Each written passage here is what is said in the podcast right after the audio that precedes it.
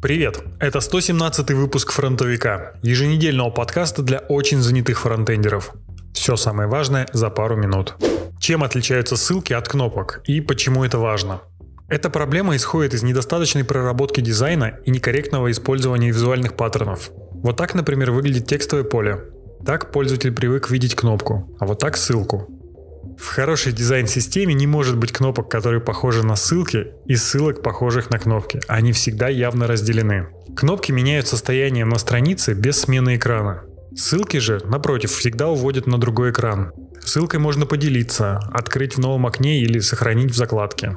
Но мы живем в реальном мире, поэтому часто видим на макетах большие прямоугольники с текстом посередине, которые должны себя вести то как ссылки, то как кнопки. С этим вряд ли что-то можно сделать, кроме просвещения коллег. Даже крупные компании регулярно выпускают недоступные интерфейсы. Кстати, посмотрите доклад «Жми сюда» от Вадима Макеева и кидайтесь своих коллег ссылкой на этот пост.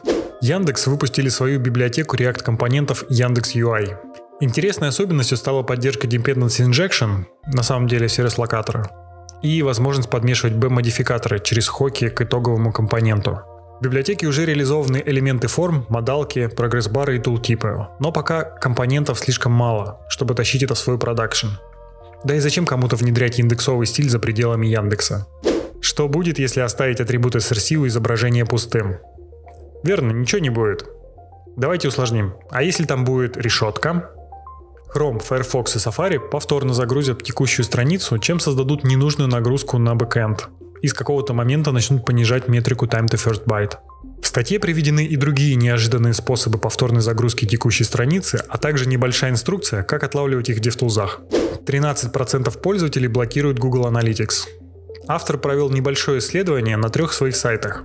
На каждый он подключил Google Analytics и Plausible Analytics как альтернативу. В течение месяца он собирал данные и в результате выяснил, что в Google Analytics попало значительно меньше информации. Насколько? На 57% меньше от пользователей Firefox, на 21% меньше со всех десктопов, на 53% меньше от пользователей Linux дистрибутивов. Если взять в среднем, то 13% пользователей не попали в аналитику от Гугла. И это плохо. Аналитика это не тот инструмент, который хранит ваши персональные данные и помогает обзванивать клиентскую базу. Нет, единственная задача Google Analytics – это улучшение пользовательского опыта, который бы приводил к покупке товара или услуги. Блокировка Google Analytics со стороны браузеров или расширений приведет лишь к появлению более жестких и менее контролируемых инструментов. Большой список вопросов для тет-а-тет митингов. Прекрасно подойдет, если вы начинающий руководитель и понятия не имеете, как прощупать состояние сотрудника. Дурацкие вопросы вроде «Кем ты себя видишь через 10 лет» тоже есть. Подходите к списку максимально осознанно. Компания Igalia, специализирующаяся на разработке браузерных фич, таких как CSS-гриды, Lazy Loading, Resize Observer, запускает краудфандинговую платформу Open Prioritization, которая позволяет компаниям и простым разработчикам донатить на реализацию выбранной фичи. Хотите поддержку цветового пространства Lab Firefox? Не проблема, нужно всего лишь собрать 48 тысяч долларов. Что если эксперимент окажется удачным и все новые фичи начнут разрабатываться только через краудфандинг? Все ссылки на канале. Канал по ссылке в описании. Это фронтовик и у меня для вас объявление. Если вам нравится дайджест в формате подкаста, пожалуйста, поделитесь им с друзьями.